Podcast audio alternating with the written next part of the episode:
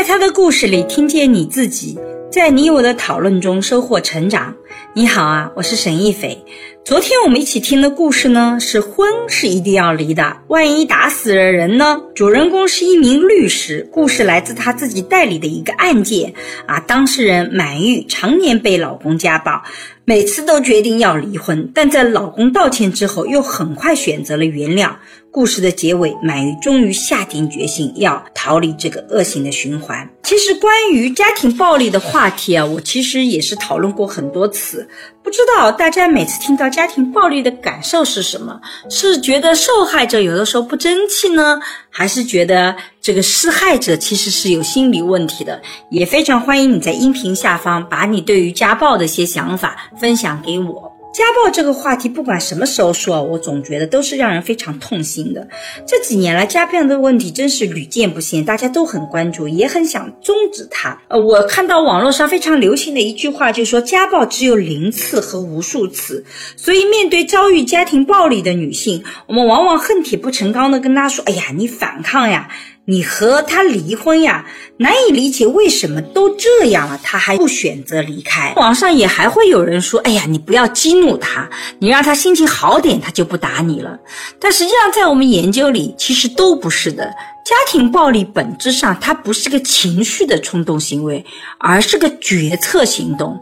也就是说，当他发现他付出的代价并不是很大的时候，他挥拳当然就很容易了。很多的家庭暴力的施暴者，往往在外面是很懦弱的，不管别人怎么欺负他，他都能忍。他回到家里，他就忍不了了。为什么他回到家里忍不了了？是因为他在外面，他去挥手，很可能被人家打。这个代价他承受不了，可是回到家里，面对比他更弱的那个弱势群体，反倒变得让他胆大妄为。所以，家庭暴力是个决策。而不是一个情绪冲动的结果，所以女性作为弱势群体，其实最关键的是，很多时候你会发现她没有权利去做选择。我觉得这个是一个女性当代的困境。比如说故事里的满玉，她之所以迟迟未能离婚，是受制于很多客观的条件。当初选择嫁给丈夫的时候，基本上是她一意孤行，家里人都不太同意。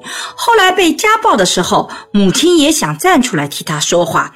可丈夫甚至直接跟丈母娘吵了起来，丈母娘也一点办法都没有，只能怪女儿当初自己做了这个选择。这样子的话，满玉就失去了家庭的这样一个支持的力量。那没嫁人之前呢，满玉在外地打工；嫁人之后呢，就没再工作了，在家照顾孩子，没有了独立生存能力，所以想下定决心自己一个人带孩子是件非常困难的事情。第三，在传统文化里。大家都觉得男的打女的没什么大问题，而只要没闹出人命来，也没人会管。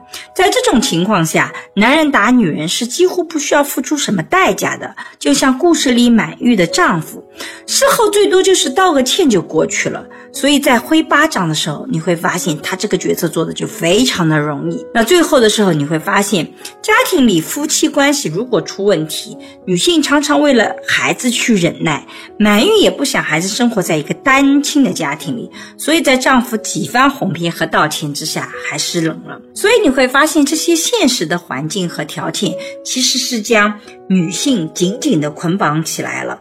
现实生活中，你会发现有大量像满玉这样的女性，她没那么轻易的挣脱出来。第二，我其实也很想说说看。在家庭暴力中被家暴者的问题，我这里一定要强调，去讨论这个话题，并不是说被打是家暴者自身导致的原因，我完全没有这个意思，我只是在讨论说。如果我们被打了，被家暴者什么样的想法能有助于他逃脱这样的困境？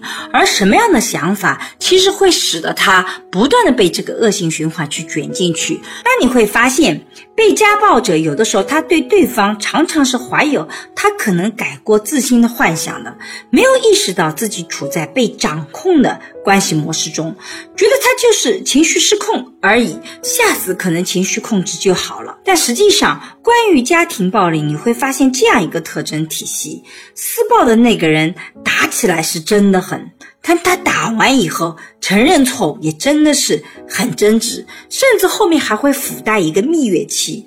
这个时候，你就会以为他会改变，甚至你觉得这段蜜月期能弥补前面受的伤害，但实际上他是不会改变的。甚至蜜月期有多甜，后面打的就有更狠。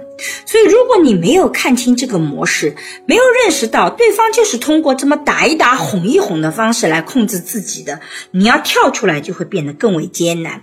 所以，如果我们离婚比较，困难的话，那至少做的第一步是要想方设法让自己如何变得更为强壮。和你首要任务要改变你们两个控制和被控制的关系。单纯的原谅或赔礼道歉是不解决问题的。第一次暴力发生的时候，我们就必须坐下来沟通。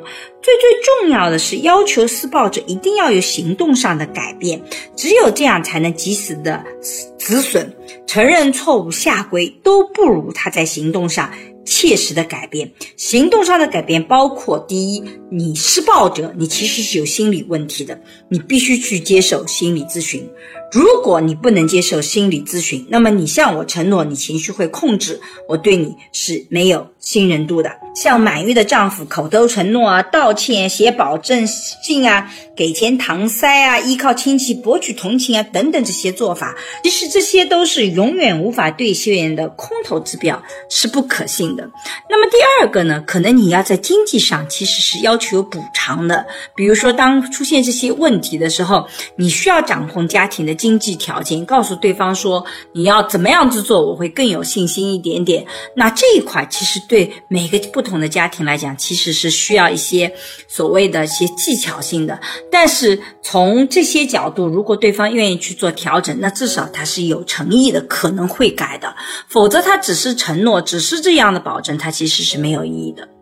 那么第三呢，我们也要。呼吁家庭暴力，它真的不是个体的问题，而是一个社会层面的问题。满玉最后一次被打得浑身是伤，用尽力气来报警和喊救护车来的时候，救护车虽然来了，但是乡镇派出所的民警却说这是。夫妻之间的纠纷，他们不便出面，这种不作为的情况是我们最不希望看到的。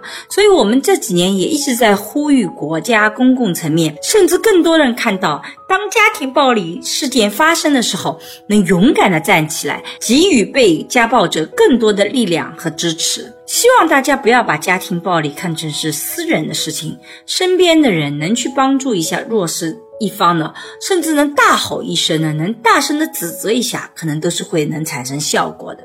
那我希望家庭暴力这个问题能随着我们社会的不断的发展进步，社会越来越和谐，能逐步的减缓，甚至到最后能解决掉。那最后，我还是很想跟大家聊聊一些人生感想哦。我觉得人生其实是非常短暂的。当你真的遇到一些问题的时候，其实你要尽快的去解决，跳出这种恶性循环。表面上看，你可能会短期非常的艰难，牺牲掉一些利益，但实际长长远来看，你越早跳出，其实可能是更加有利的。当然，也会有一些特殊的情况，施暴者的确。啊，会改，但改的前提是你一定要确实的看到他有新的行动上的变化。